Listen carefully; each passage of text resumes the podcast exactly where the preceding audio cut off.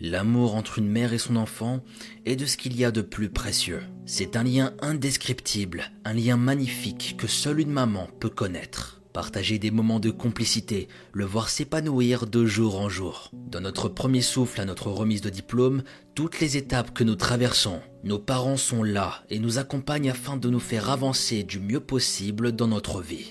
Mais malheureusement, parfois cet équilibre, cet amour est bouleversé par tout un tas d'événements. Tout se transforme en quelque chose de bien plus sombre. Tout ce qu'on a connu jusqu'ici prend fin et on fait face à une réalité terrifiante. Eh bien, salam à toi mon ami, j'espère que tu vas bien et que ta famille se porte bien.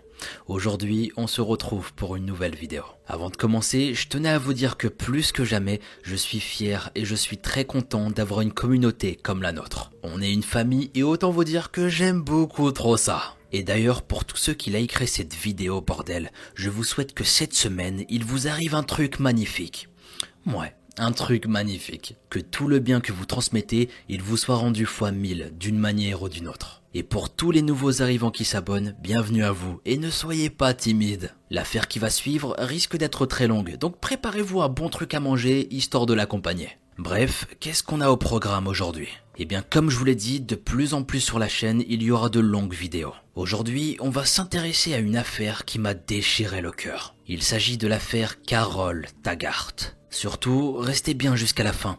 Vous allez découvrir ce qui m'a tant mis en colère. Pour vous dire, je n'ai jamais vu ça de toute ma vie. Ça dépasse toute raison, toute humanité, vous allez voir. Sans plus attendre, éteignez votre lumière, installez-vous bien et laissez-vous emporter par ma voix.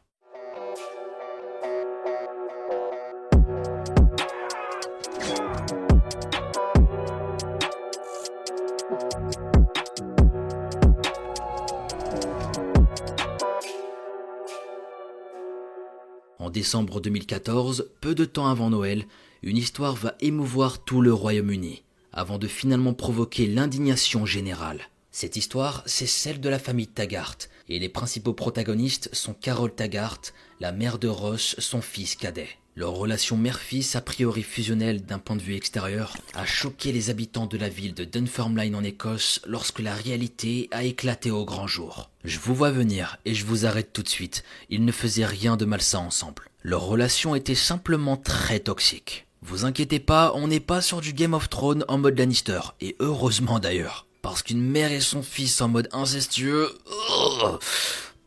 On continue parce que juste le fait d'y penser, ça me fait mal à la tête. Avant toute chose, laissez-moi vous poser le décor. Carole est décrite par ses proches comme une femme indépendante et intentionnée. Tous s'accordent à dire qu'elle s'est sacrifiée au quotidien pour offrir une vie confortable à sa famille. Elle faisait partie de ces mamans qui imposent le respect, et son amour pour ses trois enfants, son amour était inconditionnel. Une belle personne qui veillait à faire le bien autour d'elle. Malheureusement, quelqu'un va profiter honteusement sans limite de sa bienveillance et de sa gentillesse. Poussée à bout à la suite d'une série de drames et lessivée par des années de surmenage, Carole Taggart, 54 ans et mère de trois enfants, disparaît sans laisser la moindre explication trois jours avant Noël. En effet, le 22 décembre 2014, Carole ne se présente pas à son travail. Elle est directrice d'une crèche et personne ce jour-là ne semble vraiment préoccupé par son absence. Après tout, même si ce n'est pas dans ses habitudes, il n'y a pas de raison particulière de s'inquiéter. Toutefois, le jour suivant, en constatant que leur patronne ne revient pas, ses employés s'interrogent. Aucun coup de téléphone. Mais où était passée Carole? Alarmé par ce silence inhabituel, il contacte Ross, son fils, pour tenter d'obtenir quelques réponses. Mais le jeune homme de 31 ans, qui vit sous le même toit que sa mère, n'en sait visiblement pas beaucoup plus qu'eux. Il leur indique qu'ils ont eu une grosse dispute et que depuis, il ne l'a pas revue. Il ne s'est pas spécialement posé de questions en fait. Le 23 décembre 2014, devant l'insistance des collègues de Carole, Ross Taggart compose le numéro de la police et explique la situation à la personne qui se trouve à l'autre bout de la ligne. Nous avons eu une dispute, elle est dépressive et elle... Le problème c'est qu'elle a vu le docteur la semaine dernière, et elle lui a même dit qu'elle se sentait bien et qu'elle ne voulait plus être ici. Immédiatement, l'officier prend l'affaire très au sérieux et transmet le dossier de Carole Taggart au service des urgences de la police. Il craint que la femme ne veuille mettre fin à ses jours. Il n'y a pas une seule seconde à perdre, le temps est compté. Mais avant de découvrir ce qui s'est passé, on retourne presque 40 ans en arrière pour se plonger dans cette histoire de folie. Ladies and gentlemen, préparez-vous à découvrir le destin tragique de Carole Taggart. Immersion directement dans sa jeunesse. Let's begin.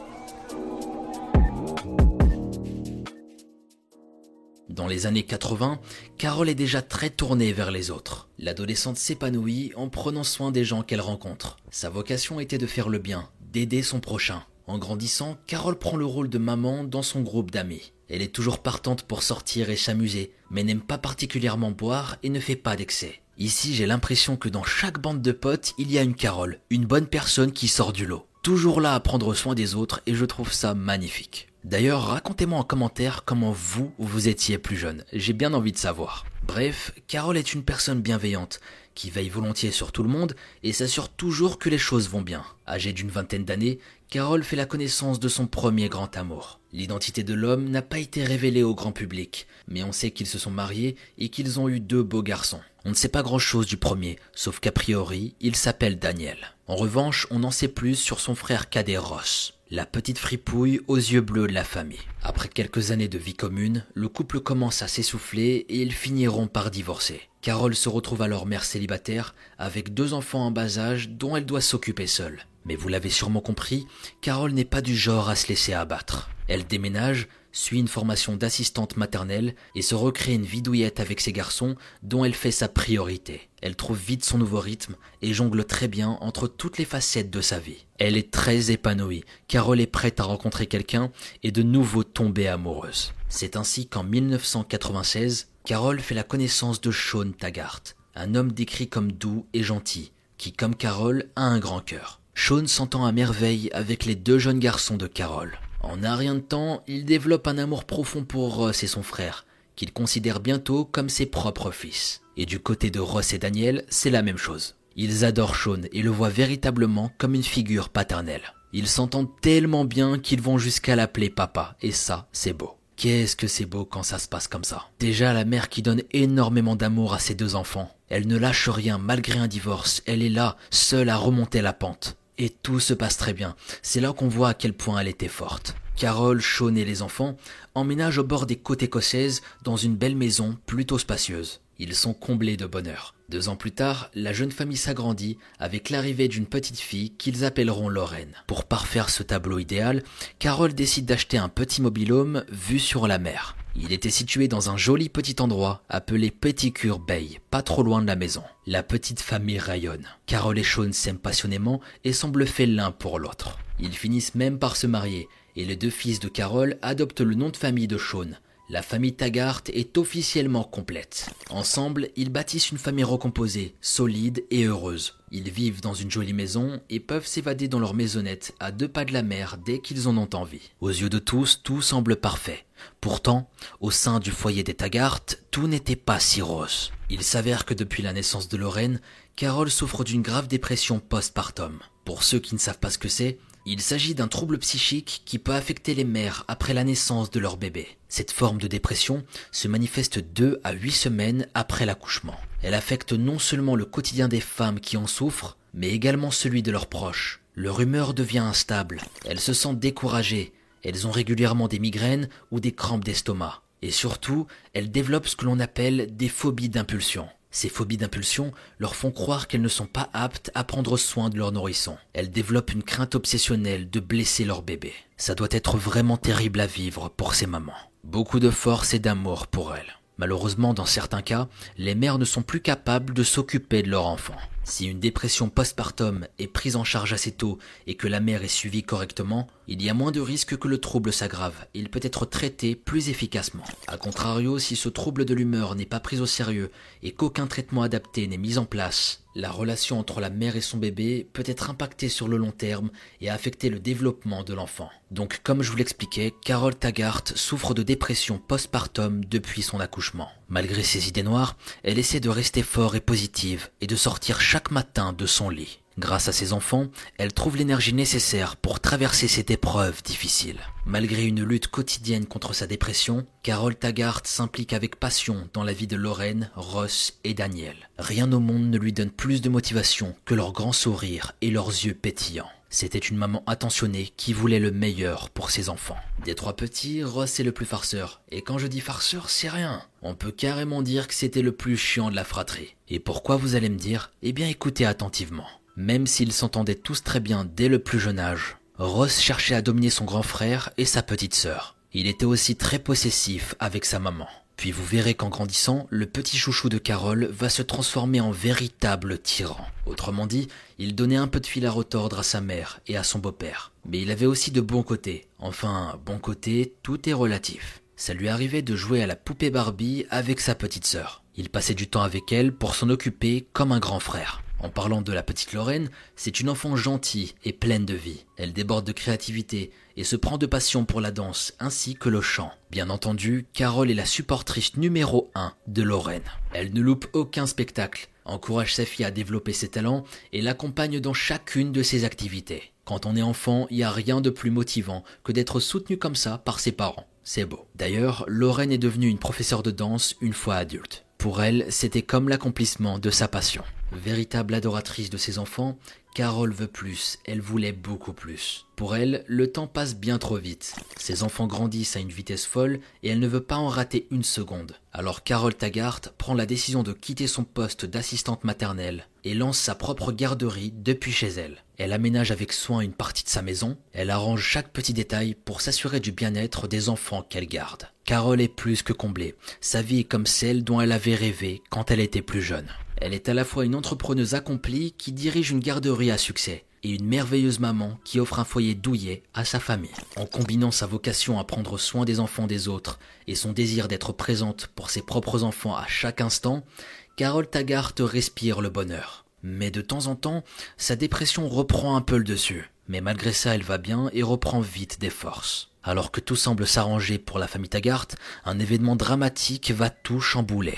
L'ex-mari de Carole, le vrai père de ces deux garçons, qui je le rappelle est resté anonyme dans cette affaire, meurt dans un grave accident. Elle fait face à un événement tragique, et on dirait même que le mauvais sort s'acharne sur Carole. À chaque fois qu'elle réussit à remonter la pente et à se créer une vie stable, un drame vient briser son équilibre. À partir de là, Ross et Daniel, endeuillés et perdus, commencent à faire preuve d'insolence et à désobéir à Carole et Sean.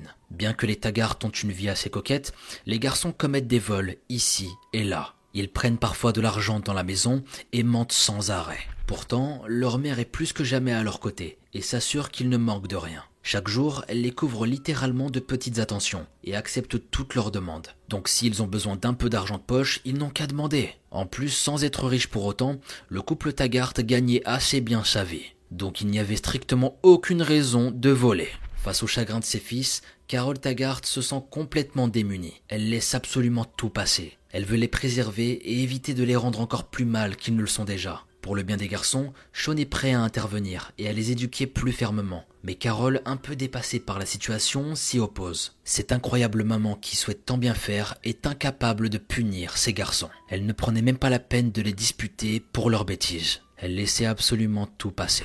Sans s'en rendre compte, puisqu'ils n'ont jamais à subir les conséquences de leurs actes, Carole encourage ses fils à continuer sur cette sombre voie. C'est malheureux, mais Carole est tellement préoccupée par le bien-être émotionnel de ses fils que sa fille Lorraine est peu à peu mise à l'écart. La mère achète très souvent des petits cadeaux à ses fils, des bonbons, des jouets, etc.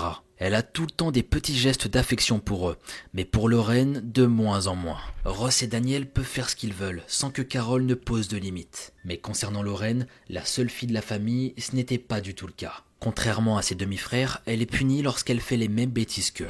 Ça ne signifie pas que sa mère ne l'aime pas tendrement. Évidemment, Carole veille à partager aussi des moments de complicité avec Lorraine. Simplement, puisqu'elle est le dernier parent qu'il reste à Ross et Daniel, Carole a l'impression qu'elle doit être bien plus tolérante et affectueuse avec eux. Elle tente de combler comme elle peut le vide laissé par le décès de leur père. Ici, je trouve que c'est vraiment triste. Chaque enfant au sein d'une famille devrait être éduqué de la même façon. Chaque enfant doit recevoir la même attention de la part de ses parents. C'est hyper important. Je pense que dans des situations dramatiques, comme la mort du papa de Ross, c'est un peu normal d'être un peu perdu, comme là. On peut comprendre que Carole ne sache plus vraiment se comporter avec ses fils. On peut aussi très bien imaginer les émotions qui envahissent ses deux frères et qui altèrent leur comportement. C'est clair que lorsqu'on voit un être cher souffrir, on est prêt à fermer les yeux sur les petits détails. On essaie de prendre du recul et on se dit que cette attitude, c'est qu'une phase, c'est que temporaire. Mais il faut savoir quand même dire stop, parce que ce n'est pas lui rendre service de lui dire oui à tout et de ne poser aucune limite. Malheureusement, Carole Taggart va réaliser tout ça bien trop tard. Sean ne supporte pas ce déséquilibre dans l'éducation de ses enfants. Il a du mal à accepter que sa fille grandisse dans une telle injustice et n'arrive pas à faire entendre raison à Carole. Les disputes deviennent fréquentes au sein du couple et il n'arrive plus à communiquer correctement. Tandis que Sean essaie de faire ouvrir les yeux à Carole sur les problèmes de cette éducation, cette dernière refuse catégoriquement d'entendre quoi que ce soit de négatif sur ses garçons adorés. Alors que tout le monde tourne déjà autour d'eux, la maman ressent le besoin presque obsessionnel de les choyer et de les protéger. Elle croit véritablement que c'est la bonne et même la seule chose à faire pour que Ross et Daniel fassent le deuil de leur papa. Après quelques années, Daniel l'aîné de la famille commence à s'assagir. Là, c'est un vrai sentiment de soulagement pour les parents. Carole et Sean ont l'espoir que Ross, son cadet, prenne l'exemple sur son grand frère. Bon, vous savez bien que si je vous en parle sur ma chaîne, c'est que c'est plutôt mauvais signe. Et ça ne se passera pas comme les parents le voulaient. L'aîné va prendre son indépendance et Carole recentre toute son attention sur Ross. Encore une fois, alors qu'elle veut faire de son mieux, cette maman va accentuer le climat toxique qui s'est lentement installé au sein de sa famille. L'attitude de Ross passe de pénible à exécrable en quelques mois. Tristement encouragé par sa maman, le préadolescent grandit avec l'idée qu'il est supérieur aux autres et que tout lui est dû. Les tensions au sein du foyer deviennent de plus en plus intenses, à tel point que Daniel, le premier enfant de Carole, quitte le foyer. Visiblement après ça, il a plus ou moins coupé les ponts avec tout le monde. Quelle tristesse. Et c'est malheureusement l'un des risques de gâter beaucoup trop son enfant. On sait très bien que de beaucoup, beaucoup, beaucoup trop gâter, c'est jamais bon. Ne jamais connaître de punition en tant qu'enfant, et eh bah après, tu n'as aucune limite, tout simplement. Ross rendait le quotidien de tout le monde invivable, et sa mère prenait toujours sa défense. En fait, on en est à un point où Carole refuse que Ross soit confronté aux conséquences de ses actions, et personne n'a la permission d'en parler à la maison. Peu importe la gravité de ses actes, Carole trouve toujours des excuses à Ross, et il le savait parfaitement. Il en avait eu la preuve. Le jour où sa mère s'était mise de son côté, et avait pris sa défense alors que son beau-père tentait légitimement de s'expliquer avec lui. En fait, Ross avait pris l'habitude de voler de l'argent directement dans le porte-monnaie de Sean, et le père de famille s'en était rendu compte. Pour Sean, c'était à la fois de trop. Il essayait tant bien que mal d'aller dans le sens de Carole depuis toutes ces années, mais là, c'était trop. Il ne pouvait plus l'accepter, c'était beaucoup trop pour lui. Et quand Carole a entendu son mari confronter son pauvre fils chéri, elle s'interposa et prit le parti de Ross. Le jeune adolescent nerveux et colérique prit conscience de l'emprise qu'il avait sur sa maman et du pouvoir illimité que ça lui offrait. Sans grande surprise, Ross se sent intouchable et prend un malin plaisir à tourmenter chaque membre de sa famille. Ce type faisait preuve de tellement de mépris envers ses proches, c'était révoltant. Bref, la vie suit son triste cours et les choses ne s'arrangent pas chez les Taggart. Désormais seule avec Ross et prise au milieu des disputes incessantes, Lorraine se sent de plus en plus isolée. Miskina, la pauvre Lorraine dans cette affaire, c'est tellement triste. On a l'impression qu'elle est dans son coin, un peu mal aimée, quand elle fait quelque chose de travers, hop, punition. Franchement, mettez-vous à sa place, la pauvre. Ça devait pas être facile. Le père de Sean a l'impression d'être spectateur de ce désastre familial. Il regarde impuissant la relation entre sa femme et son beau-fils devenir très toxique, tandis que celle entre Carole et Lorraine se détériore. Mais surtout, Sean réalise l'urgence de la situation. Si rien n'est fait, un vrai drame va arriver. Il sait que Ross n'est pas une bonne personne, et que c'est à cause de l'éducation qu'il a reçue jusque-là. Sean prend conscience qu'il faut agir avant qu'il soit trop tard. Il espère que Ross, encore en plein milieu de son adolescence, puisse encore changer et s'améliorer. Il veut désespérément croire en lui. Ça fait vraiment de la peine de voir que malgré ce que Ross lui fait vivre, son beau-père ne voulait qu'une chose, l'aider. Il propose alors une idée. Et si Ross trouvait un petit job? Au grand étonnement de tous, Ross est plutôt emballé par cette idée. Il va pouvoir rencontrer de nouvelles personnes, apprendre des choses et se faire un peu d'argent. Et bah voilà, on commence peut-être à trouver une solution à tout ça. Cet enthousiasme rend très fier Carol et Sean.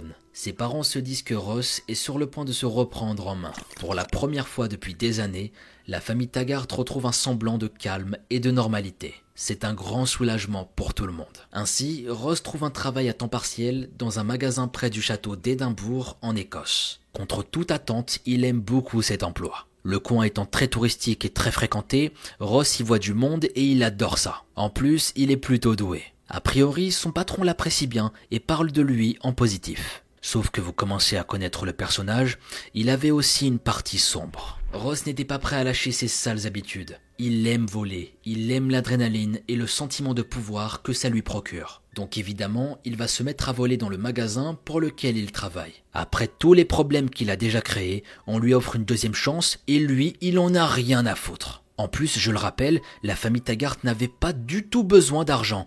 Elle vivait confortablement et n'était pas du tout dans le besoin. Donc il volait uniquement par plaisir, ce petit con. Donc là, c'était bizarre. Il n'y avait strictement aucune raison. Croyez-moi, tout ce qu'on est en train de voir, ça ne sent pas du tout bon pour la suite. Le truc, c'est que notre bon vieux Ross Taggart n'est pas du tout habitué à ce qu'on s'oppose à lui et à sa volonté. C'est simplement normal pour lui d'agir ainsi. Il sait que c'est mal, mais il estime que c'est dans son droit. Forcément, avec cet état d'esprit, il ne prend pas énormément de précautions et se fait prendre. À contre-coeur et avec une immense déception, le magasin le licencie. Est-ce que vous imaginez l'effet que ça a dû faire à Ross à ce moment-là? Pour la première fois en une dizaine d'années, il était confronté à la réalité. Si on agit mal, on doit en assumer les conséquences. En rentrant à la maison, Ross avoue à ses parents qu'il s'est fait virer. Cet échec a sur lui l'effet d'un électrochoc et décide d'en tirer une leçon. Il va dire la vérité et propose à Sean et Carol de prendre un nouveau départ. Et bah vous savez quoi? Pas du tout, il va mentir le bougre. Ça va pas du tout se passer comme ça. Et bah non, au lieu de ça,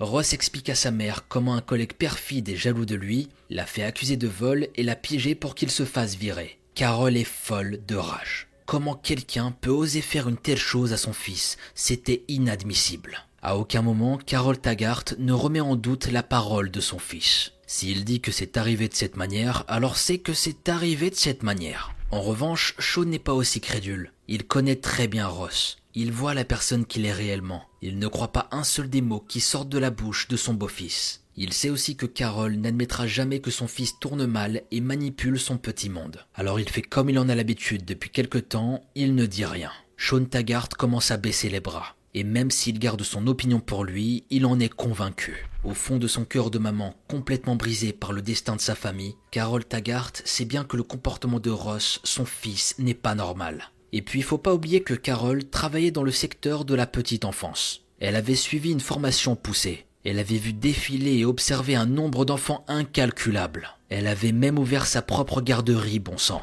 Depuis presque toujours, son quotidien était rythmé par les rires, les caprices et les chagrins de ses enfants dont elle s'occupait. Donc c'est difficile de croire que cette femme, avec autant d'expérience et de savoir-faire dans ce domaine, puisse être autant à côté de la plaque avec son propre fils. Il y avait de grandes chances que Carole se berçait d'illusions, car la vérité était beaucoup trop dure à entendre. Elle avait tant voulu bien faire, et pourtant, si Ross est devenu aussi malveillant, c'est aussi en partie de sa faute, malheureusement. Alors fidèle à elle-même, Carole réconforte son fils et met tout en œuvre pour aider Ross à trouver un nouvel emploi. En attendant, elle lui donne un peu d'argent pour qu'il puisse vivre. Le mec vit chez sa mère. Elle le nourrit, elle lave son linge, elle ferme les yeux sur tout le bordel qu'il fout. Elle lui paye absolument tout ce dont il a besoin. Et pas seulement besoin, mais tout ce qu'il a envie. Abonnement, sortie, fringues, voyage. Et lui, sans pression, il a le culot d'accepter que sa mère lui donne encore de l'argent. Je peux vous dire que sa mère est beaucoup trop gentille et ça me rend fou qu'on puisse profiter à ce point de sa gentillesse et profiter autant d'elle. C'est juste pas normal et c'est honteux de la part de son fils. Ross Taggart, sans jamais éprouver le moindre remords, exploite les faiblesses de sa maman et utilise l'amour qu'elle a pour lui contre elle-même. Et l'expérience se répète. Carole s'arrange pour que Ross obtienne un boulot quelque part. Il finit par se faire virer et cherche du réconfort auprès d'elle. Puis elle l'entretient un moment avant de lui trouver une nouvelle opportunité. Et ainsi de suite encore et encore. L'attitude antipathique de Ross Taggart est maintenant âgée d'une vingtaine d'années. Ce qui devait être une simple phase passagère dans le processus du deuil de son père s'était finalement installé définitivement. Ne pouvant plus supporter cette vie familiale, Sean prend la lourde décision de divorcer et de quitter à son tour la maison. Pendant une dizaine d'années, il avait aimé Carole passionnément. Il avait chéri les deux garçons de sa femme comme si c'étaient les siens, et il avait fait de nombreux sacrifices. Il pouvait tenir le coup quand il avait encore de l'espoir, mais ce temps-là est révolu. C'est vraiment bouleversant de voir une famille se briser de cette manière. La petite vie parfaite que Carole avait mis tant d'énergie à bâtir est réduite en miettes. Elle ne le sait pas encore, mais le pire reste à venir. Au fil des semaines, Lorraine, qui traverse tant bien que mal la période compliquée de l'adolescence, devient le vilain petit canard de la maison. Ross et Carole chuchotent souvent entre eux et vont jusqu'à se moquer d'elle en cachette. Bien entendu, Lorraine n'est pas dupe, elle ressent tout ça. Elle développe un profond mal-être et a l'impression de ne pas faire partie de la famille. Carole, qui est conditionnée par Ross depuis plus ou moins une décennie, ne réalise pas à quel point elle fait du mal à sa fille. Je vous avoue que quand j'ai découvert ça, j'étais un peu déçu de Carole. Certes, elle est la principale victime de son fils, certes, Ross la manipule, mais pour se foutre injustement et quotidiennement de la gueule de son enfant, c'est terrible. Au sein d'une famille, il faut un minimum de savoir-vivre. On ne réagit pas tous de la même manière aux moqueries. Donc là, sérieusement, c'était pas terrible. L'une des choses les plus difficiles pour Lorraine, c'est de constater que si Ross ne leur faisait pas subir un tel calvaire, elle serait probablement très proche de sa maman qui sombre peu à peu. Ross aspire toute l'énergie vitale de Carole, et la jeune fille a conscience qu'elle est le dernier petit rempart entre sa maman et son demi-frère. Lorraine tente tant bien que mal de s'accrocher à cette idée pour tenir bon au sein de la maison. Malgré sa volonté à ne pas céder aux manipulations et aux caprices quotidiens de Ross, une nuit va tout changer pour l'adolescente. Les deux enfants du foyer sortent chacun de leur côté avec des amis pour la soirée. Déjà endormis quand ils sont rentrés, Carole est réveillée par un bruit sourd provenant de la chambre de sa fille. La mère se précipite hors de son lit pour voir ce qui se passe. Elle passe par le couloir, ouvre la porte de la chambre de Lorraine, et là, c'est le choc. Son fils Ross, un homme adulte, est en train de rouer de coups sa fille encore adolescente. Cette dernière est recroquevillée sous une couverture, tétanisée. Elle croise le regard de sa mère, priant pour que Carole lui vienne en aide. Pour la première fois, Lorraine voit le véritable visage de Ross. Et cette vision la terrifie. Mais ce n'était pas tout. Elle réalise également qu'elle est en danger et que sa mère n'est pas en mesure de la protéger. Car devant cette scène brutale, Carole ne fait rien. Elle reste là, figée, et observe. Cet événement brise définitivement cette relation entre cette mère et sa fille. Lorraine racontera toutes les choses suivantes. Nous étions sortis plus tôt dans la soirée, et d'un coup il commence à dire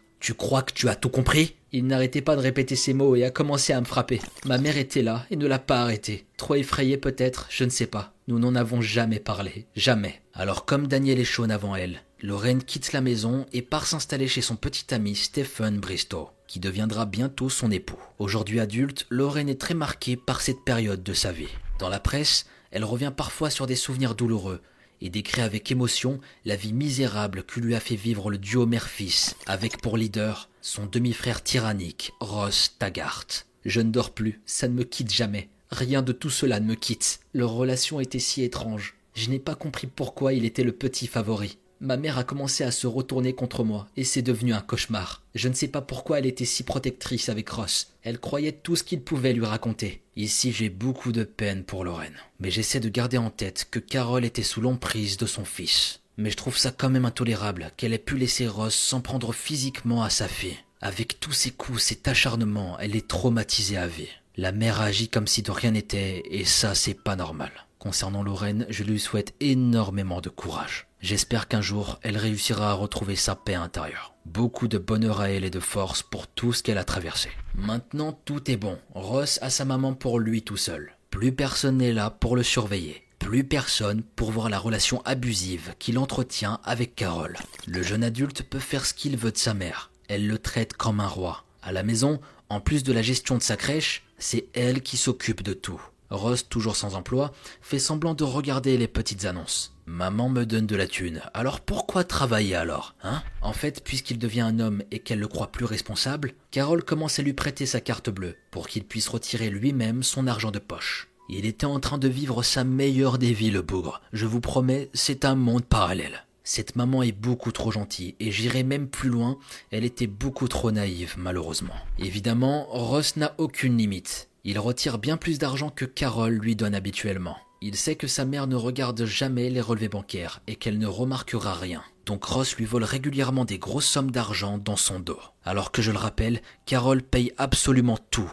Et en plus, elle lui donne de l'argent à son âge. Elle lui donnait toujours de l'argent de poche. C'est absurde. Carole Taggart est complètement larguée. Sa vie est rythmée par les mensonges, les colères et les envies de Sean. Son fils veut aller au restaurant Ok, elle l'invite au restaurant. Son fils veut partir en vacances Pas de souci, elle lui offre des vacances. Son fils veut qu'elle sorte moins D'accord, elle sortira moins. Vous avez compris, elle lui obéissait au doigt et à l'œil.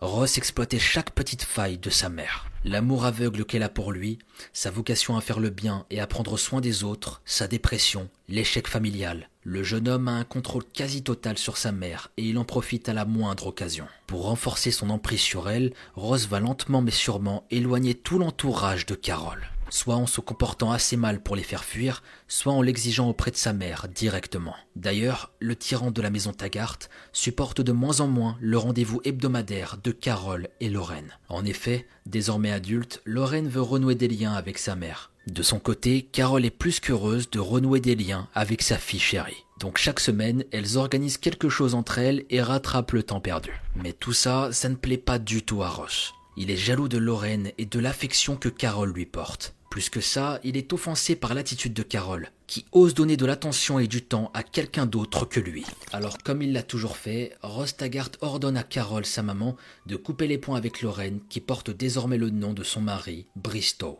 À contre-coeur et après quelques jours de doute, la mère cède. À ce stade, je sais ce que vous êtes en train de vous dire. Que ça ne va jamais finir. Eh bien, notre Carole va en réalité jouer le même jeu que Ross. Depuis si longtemps, elle accepte absolument toutes les demandes de son fils. Chaque jour, elle tolère les travers de Ross et prend soin de chaque aspect de sa vie. Mais cette fois, c'est différent. Ses enfants représentent absolument tout pour elle. Carole a déjà perdu Daniel, elle ne veut pas perdre sa fille également. Finalement, au fond d'elle, la maman le sait. Lorraine est la seule petite lueur de joie et de normalité qui lui reste. Carole veut faire partie de la vie de Lorraine. Elle veut l'accompagner dans tous les grands moments de son existence. Elle veut voir l'incroyable femme qu'elle va devenir. Mais Carole Taggart ne peut rien refuser à son fils. Par-dessus tout, elle ne veut pas le contrarier. Alors mère et fille de se voir en cachette aussi souvent que possible. On va pas se mentir, Lorraine n'était pas du tout à l'aise avec ça. Contrairement à sa mère, elle avait assez de recul pour voir que la situation était malsaine. Et franchement, je suis d'accord, c'est pas normal. Quand tu en viens à garder le contact avec ta fille en secret une fois par semaine, c'est totalement bizarre. Se sentir obligé de se cacher, oppressé par son propre fils. Tout ça parce que tu as peur de lui, qu'il est possessif, frustré. À ce stade, c'est que tu as vraiment touché le fond. Cette enquête me fait passer par tellement d'émotions. Le destin de Carole me brise le cœur. Cette maman a tout donné pour ses enfants. Ils étaient ce qu'elle avait de plus cher à ses yeux et ça se ressentait. Mais en même temps, on peut en vouloir un peu à Carole d'avoir fait subir tout ça à sa propre fille. Elle ne l'a pas protégée, elle ne s'est pas excusée, et à présent, elle n'assumait pas sa relation avec elle devant son fils. Vous imaginez un peu ce qu'a dû ressentir Lorraine. Jusqu'au bout, elle est passée après les caprices de son demi-frère. Sa mère est prête à prendre le risque de perdre elle, sa fille, celle qu'elle acclamait à plein poumon à la fin de chacun de ses spectacles de danse quelques années plus tôt. Et tout cela pourquoi? Pour satisfaire Ross. Le même Ross qui est à l'origine de l'éclatement de la famille. Celui qui abuse de sa maman depuis des années. Cet individu malsain et malveillant.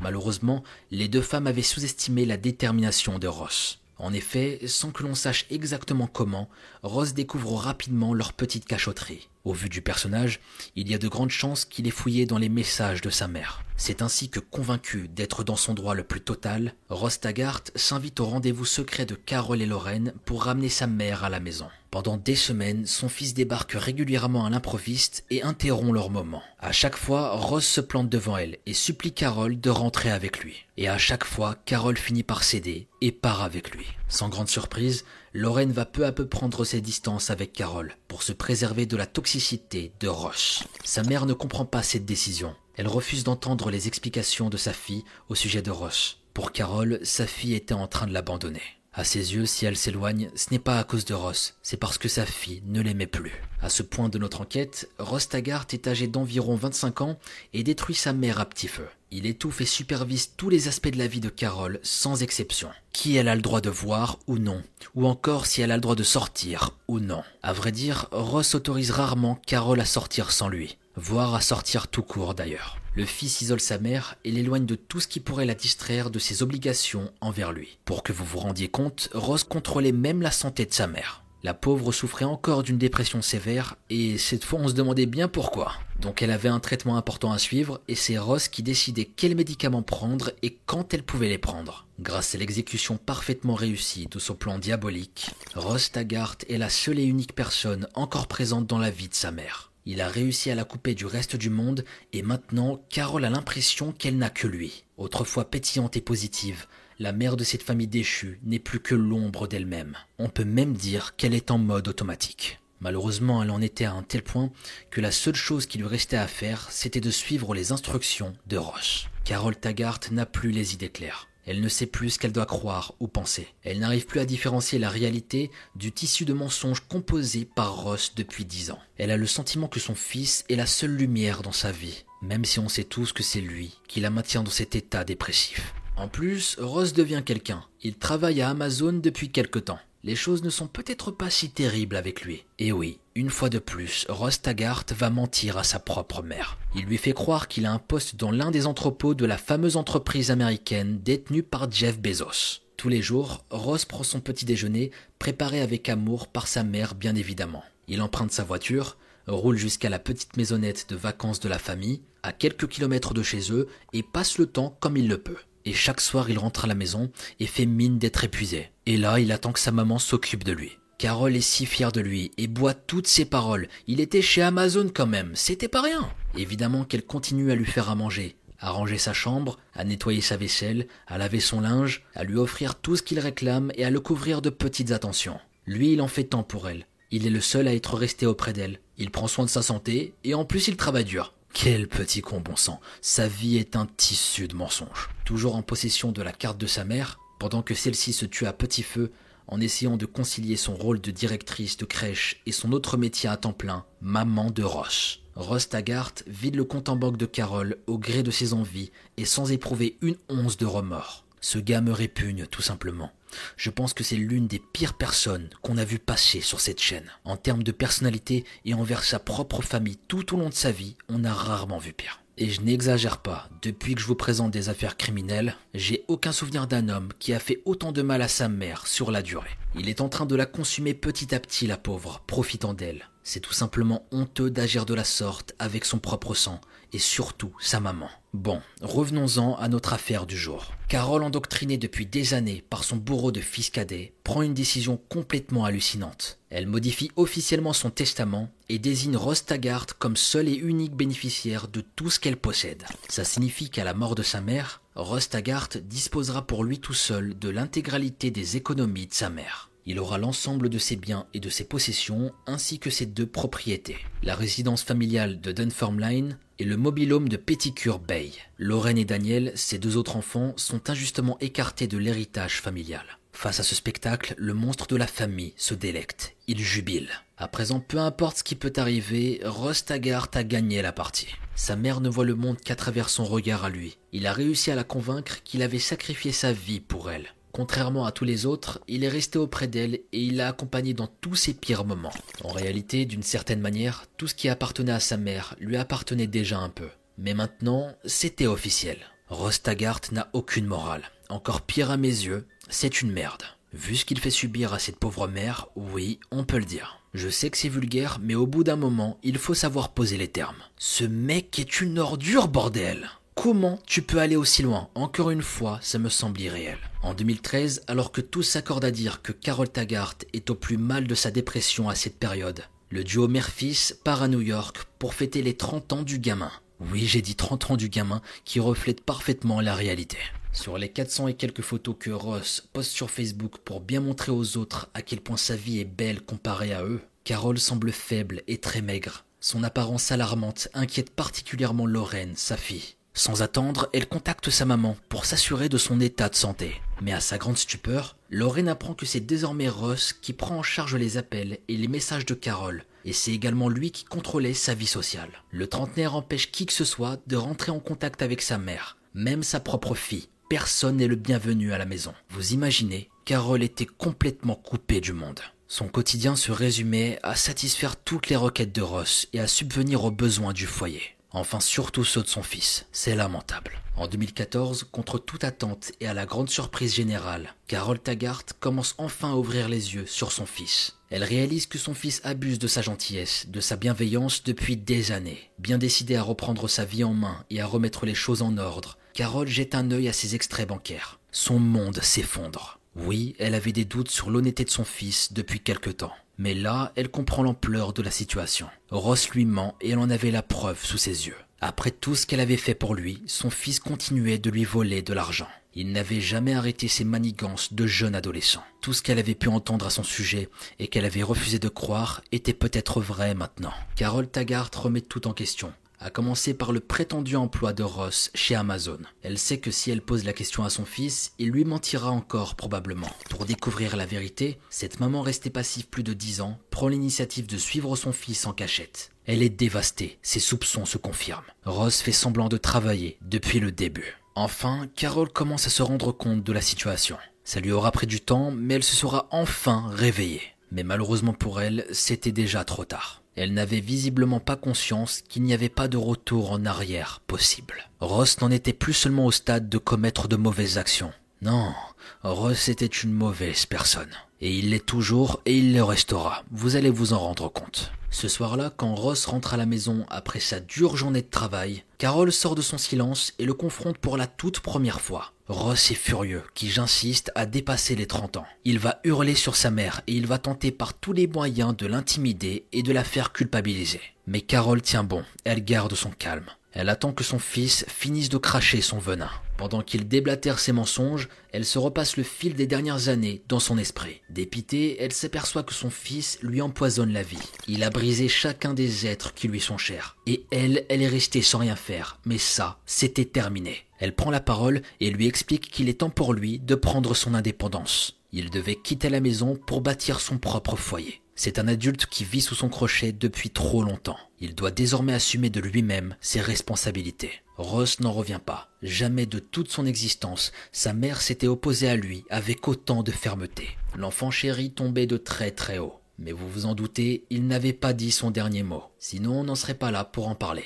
Face à l'inflexibilité de Carole, son fils n'a pas le choix et accepte sa proposition. La dispute prend peut-être fin, mais la tension entre les deux s'intensifie de jour en jour. Ross n'a aucune intention de quitter la maison. Il n'a aucune envie de dire adieu à son petit confort. Il s'est construit un petit royaume et il ne compte pas y renoncer de sitôt. Pour autant, Carole n'en démord pas. Qu'il le veuille ou non, il déménagera avant la fin de l'année. En décembre de la même année, donc en 2014, au cours d'une nouvelle dispute, elle va lui dire Tu n'es rien d'autre qu'une sangsue pour moi, Ross. Ça peut sembler un peu violent envers son fils, mais honnêtement, qui peut lui reprocher Dites-moi? Personne, au contraire, il mérite pire que ça à mes yeux.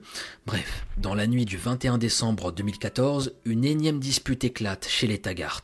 La maman insiste, Ross doit regarder les petites annonces dès maintenant et gentiment préparer ses cartons. Autrement, elle le rayera de son testament et le privera de son héritage. En formulant cette menace, la pauvre est loin d'imaginer jusqu'où son fils est prêt à aller pour garder ses privilèges. Sans le savoir, Carole Taggart vient de sceller son destin. Et ensemble, je vous propose de le découvrir.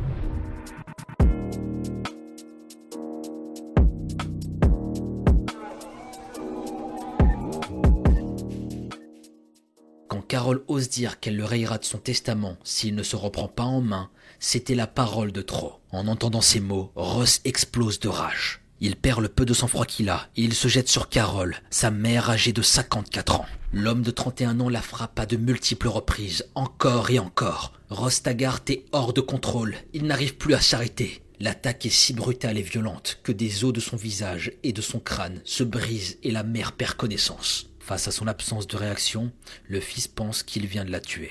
À présent, s'il ne veut pas se faire prendre, il doit faire vite. Il se précipite dans la chambre de sa mère, attrape des draps, enveloppe Carole dans ces derniers et la place dans le coffre de sa propre voiture. Puis il conduit jusqu'au petit pied à terre familial à Petticure Bay, l'endroit même où Ross se rendait tous les jours pour passer le temps quand il faisait croire à sa mère qu'il travaillait pour Amazon. Il traîne Carole inerte à l'intérieur du mobilhome. Il la glisse du mieux qu'il peut sous un lit. Mais voilà, tandis qu'il croit avoir terminé sa besogne, sa mère émerge et se réveille. Elle reprenait petit à petit connaissance. Surpris, il prend quelques secondes pour analyser la situation. Il est allé trop loin et ne peut pas revenir en arrière. Maintenant, sa mère connaît son vrai visage. Il ne pouvait plus s'arrêter. C'est un bon manipulateur, c'est sûr. Mais impossible que Carole puisse le laisser s'en sortir en toute impunité cette fois-ci. Il est hors de question qu'il perde son héritage. Sa décision est prise, il doit tuer sa mère. Elle ne lui laisse pas le choix. Carole lutte comme elle peut pour sa vie. Mais face à ce grand gaillard, elle ne fait pas le poids. Ross la bascule sur le lit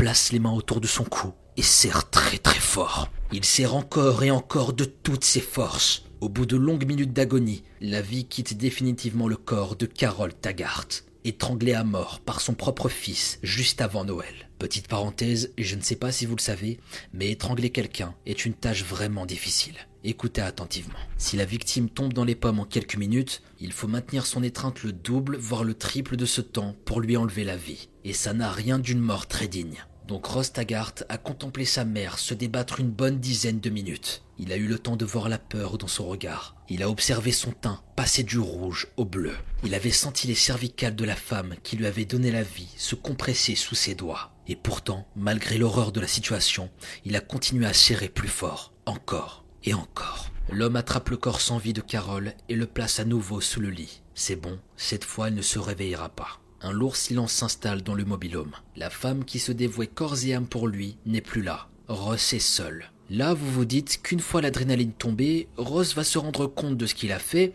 et il va finir par pleurer. Eh bah pas du tout, même s'il a supprimé la seule personne qui ne le détestait pas. Ross s'en foutait complètement. Ce petit merdeux est parti tirer son coup juste après la mort de sa mère. Faut vraiment être barjot pour n'avoir aucune émotion à ce stade-là. Alors qu'il vient de froidement tuer sa mère à main nue, Rose prend son smartphone, ouvre une appli de rencontre et propose à une femme de se rencontrer. Il monte à bord de la voiture de Carole, se dirige au domicile de sa conquête et passe la nuit avec elle. Le lendemain, Ross abandonne la voiture de l'autre côté de la ville et rentre au domicile de Carole comme si de rien n'était. Enfin, techniquement, c'était maintenant chez lui. Désormais, le plan de Ross Taggart est simple. Sa mère souffrait de dépression depuis des années, la pauvre avait beaucoup d'idées noires ces derniers temps, alors il va inventer toute une histoire la concernant. Comme vous le savez déjà, au bout de deux jours, les employés de Carole Taggart commençaient à s'inquiéter. Ils étaient très inquiets par rapport à son absence, c'était pas à son habitude. Devant l'insistance de ces derniers, Ross appelle la police pour signaler la disparition de sa mère. Il souligne l'état dépressif de Carole et laisse entendre à l'officier qu'elle pourrait être suicidaire. L'alerte d'urgence est lancée. Les enquêteurs sont inquiets. D'après le peu d'informations qu'ils ont en leur possession, la femme d'une cinquantaine d'années est susceptible de se faire du mal et de mettre fin à ses jours. Ils n'ont pas la moindre piste, et pour le moment, tout laisse à penser que la disparition de Carole est volontaire. Cependant, les policiers sont un peu perplexes vis-à-vis du comportement de Ross. L'enfant chéri de la disparue ne semble pas très affecté et ils ont l'impression que Ross ne leur dit pas toute la vérité. Mais de là à envisager que Ross Taggart a pu commettre l'innommable, non. Quand même pas, on n'en était pas là. Leur théorie initiale, c'est que la mère s'est enfuie de la maison après une violente dispute avec son fils, pour ainsi échapper à la tension permanente qui règne au sein du foyer. Et d'après les renseignements fournis par son fils, la femme est fragile psychologiquement, et elle n'est pas dans son état normal. C'est une question de vie ou de mort, il faut la retrouver.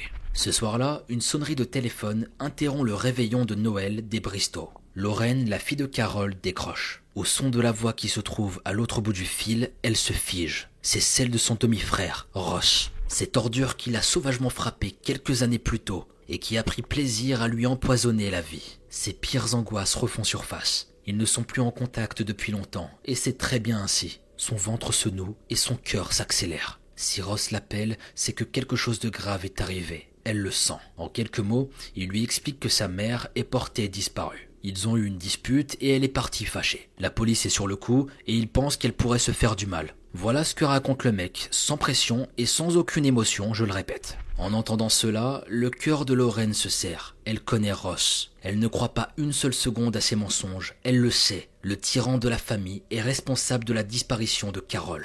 Elle dira plus tard à la presse J'ai tout de suite senti qu'il avait fait quelque chose et je savais qu'il mentait. La professeure de danse s'accroche à l'espoir qu'il n'est peut-être pas trop tard, et que sa maman va être sauvée de justesse. Mais au fond d'elle-même, elle, n'y croit pas tellement. À sa place, je ne sais pas comment j'aurais réagi. Tu sais que quelque chose de terrible est arrivé à ta mère.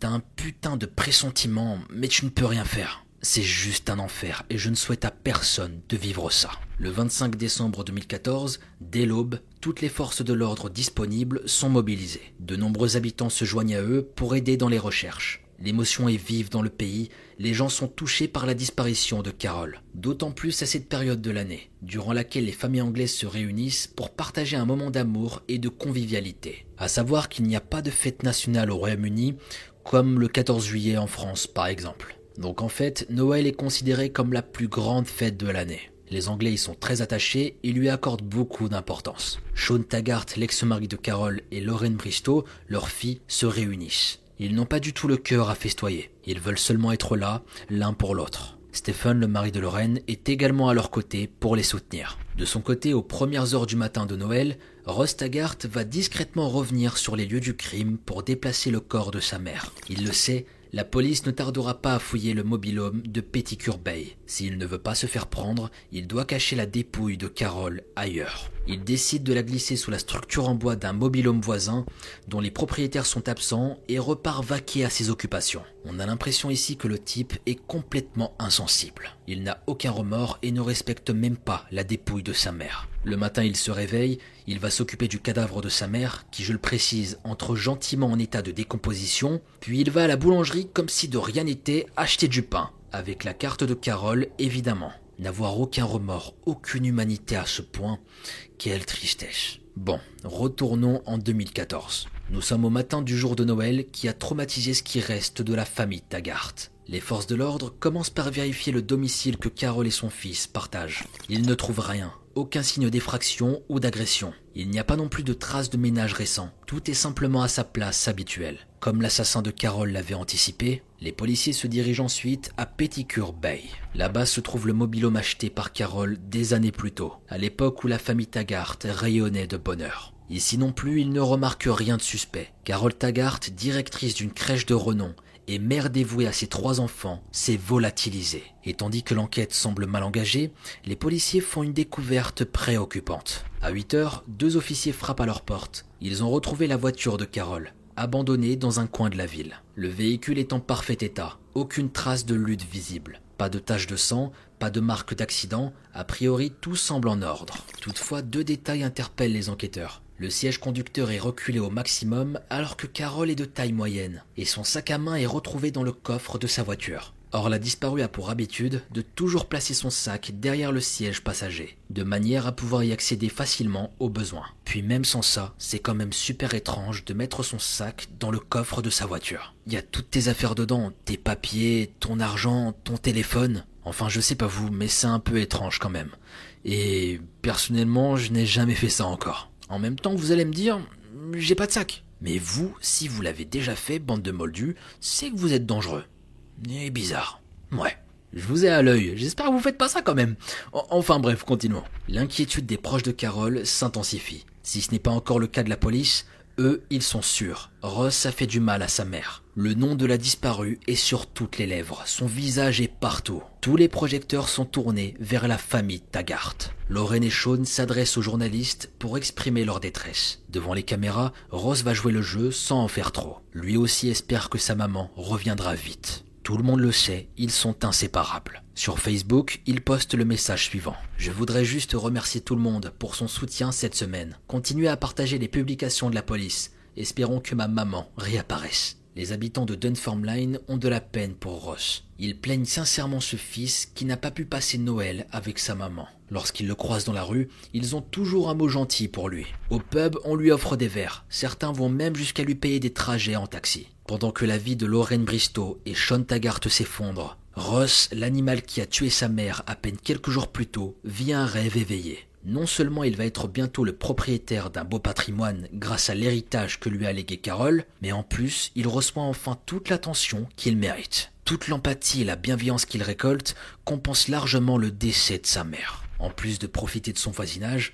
Rose continue de profiter de Carole même après sa mort. Vous voyez, lui, il mériterait de connaître Mogo Junior.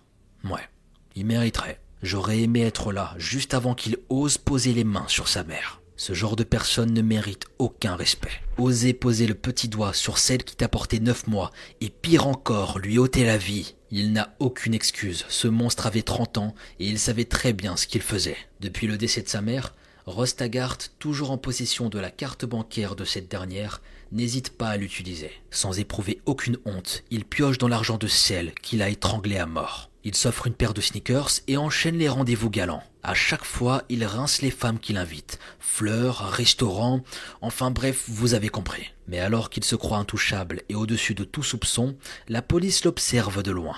En effet, le 30 décembre 2014, alors que les recherches débutent à peine, les enquêteurs reçoivent un témoignage troublant. Visiblement, Ross Taggart a tenté de vendre à un prêteur sur gage des bijoux appartenant à sa mère. On peut clairement l'identifier sur les enregistrements des caméras de surveillance de la boutique. La police partage cette information avec Lorraine et Sean, et ces derniers sont unanimes. Parmi ces bijoux, il y a la bague que Carole porte tous les jours sans exception. Sa fille et son ex-mari en sont sûrs et insistent, jamais elle ne s'en serait séparée. Ces nouveaux éléments chamboulent l'investigation réalisée jusque-là. Depuis le début, ils sont persuadés de pouvoir retrouver la mère de famille en vie. Comment ont-ils pu se faire manipuler à ce point? Le temps où l'on cherchait une personne en fuite est révolu. Les enquêteurs reprennent tout depuis le début. Témoignages, interviews de la famille, preuves récoltées, chaque élément est passé en revue minutieusement. Cette fois-ci, le dossier de Carol Taggart est traité comme une affaire criminelle. Et le suspect numéro 1 est Ross Taggart, le fils de la supposée victime. Clive Driscoll, l'inspecteur en chef de l'enquête, déclarera plus tard Ce fut le début de sa perte. Mettre en gage les bijoux de sa mère alors qu'elle était, selon Ross Taggart, une personne disparue. C'en était fini pour lui. Grâce aux précieuses informations enregistrées par la voiture retrouvée quelques jours plus tôt, la police parvient à retracer les derniers trajets du véhicule. Il remonte jusqu'à l'adresse d'une jeune femme qui n'a a priori aucun lien avec Carole. Mais en creusant un peu, les enquêteurs s'aperçoivent que la femme qu'ils ont devant eux est une conquête de Ross, le fils de Carole. La position du siège conducteur, le sac à main rangé dans le coffre, l'activité inhabituelle du compte en banque de Carole. Une à une, les pièces du puzzle s'assemblent. La nuit du 22 décembre 2014, soit la date présumée de la disparition de sa mère, Ross la rejoint jusqu'à chez elle et avec la voiture de Carole, ils ont eu des rapports sexuels et il est parti le lendemain matin pour se débarrasser du véhicule. Le monstre de la famille Taggart n'en a pas encore conscience, mais son petit royaume est sur le point d'être réduit à néant. Ces nouvelles preuves sont suffisamment sérieuses pour obtenir un mandat de perquisition. Tandis qu'une partie des enquêteurs fouille les moindres recoins de la résidence principale de Carole, un groupe se dirige vers la maisonnette de vacances. En poussant la porte du mobilhome, les officiers reconnaissent une odeur bien reconnaissable celle de la Javel. Et ils ont raison. Après leur dernier passage, Rostagart avait entrepris de nettoyer le mobilhome de fond en comble pour effacer les marques de son crime. La scientifique est immédiatement appelée sur place. Du luminol sera pulvérisé un peu partout à l'intérieur. Pour info, le luminol c'est un produit chimique qui est notamment utilisé par les experts scientifiques de la police judiciaire. Ça permet de révéler les taches de sang invisibles à l'œil nu qui auraient été nettoyées après un crime. Au bout de quelques secondes, les lieux s'illuminent. Les éclaboussures de sang témoignent d'une lutte acharnée et extrêmement violente. Les derniers espoirs des enquêteurs s'envolent. Étant donné la quantité de sang présent dans le mobilhome, ils ne se font plus aucune illusion. Carole Taggart s'est fait tuer et il se trouve sur la scène du crime. En revanche, le corps de la victime n'est pas là. Avant de quitter les lieux, leur instinct les pousse à jeter un œil dans les alentours. Les enquêteurs remarquent que les mobilhomes de ce secteur sont posés sur des plateformes en bois. Une sorte de petite trappe permet d'accéder à cet espace caché en dessous des modestes habitations. La police entreprend de vérifier chacune des trappes, et après quelques minutes, le faisceau lumineux d'une lampe de poche se pose sur le corps en décomposition de Carole Taggart.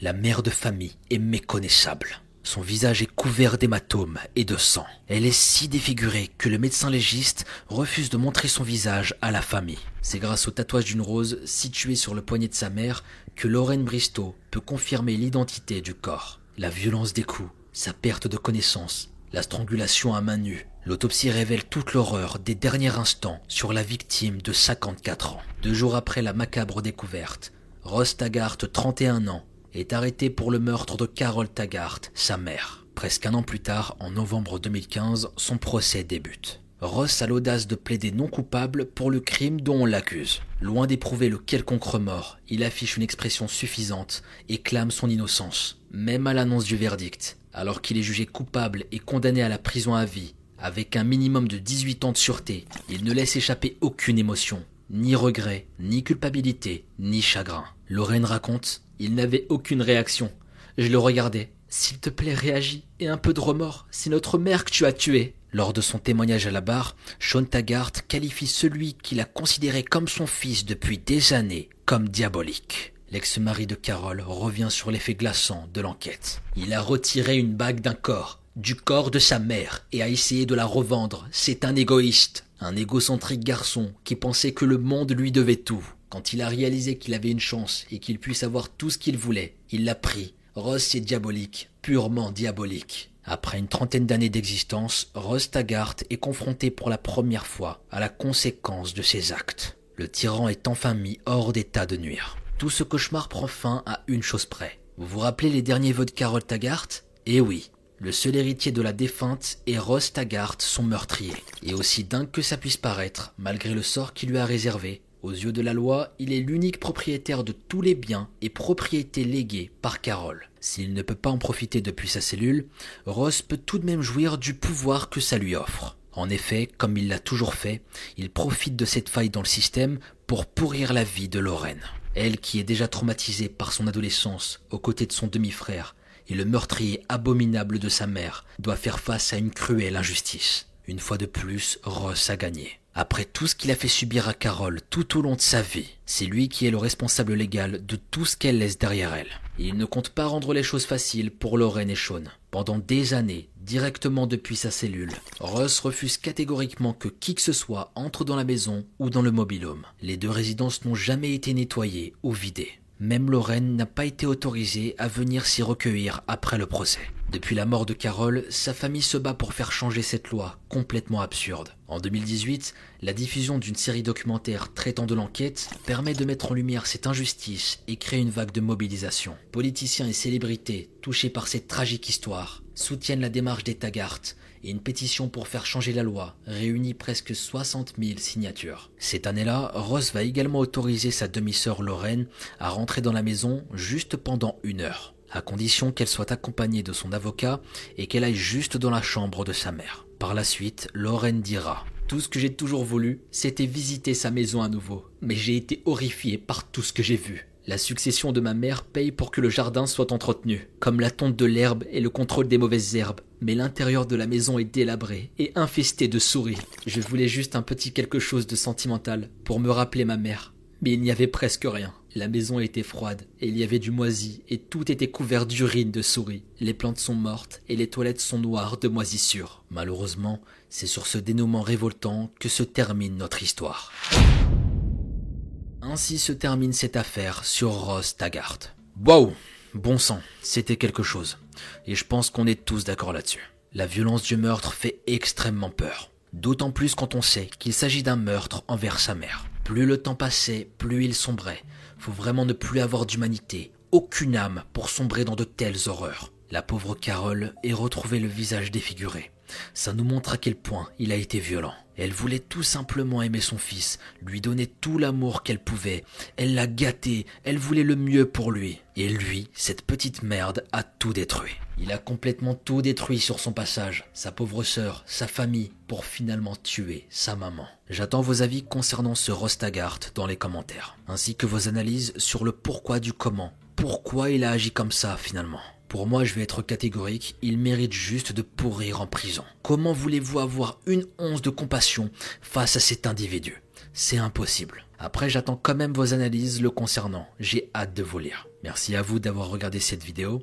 Et si tu es encore là, j'ai une mission pour toi. Viens me dire sur mon Instagram Mogota-sama quel est ton film préféré? Envoie-moi un petit message privé et t'auras ma réponse au passage. Voilà, maintenant je vous dis à très vite pour une nouvelle vidéo. C'était Mogota.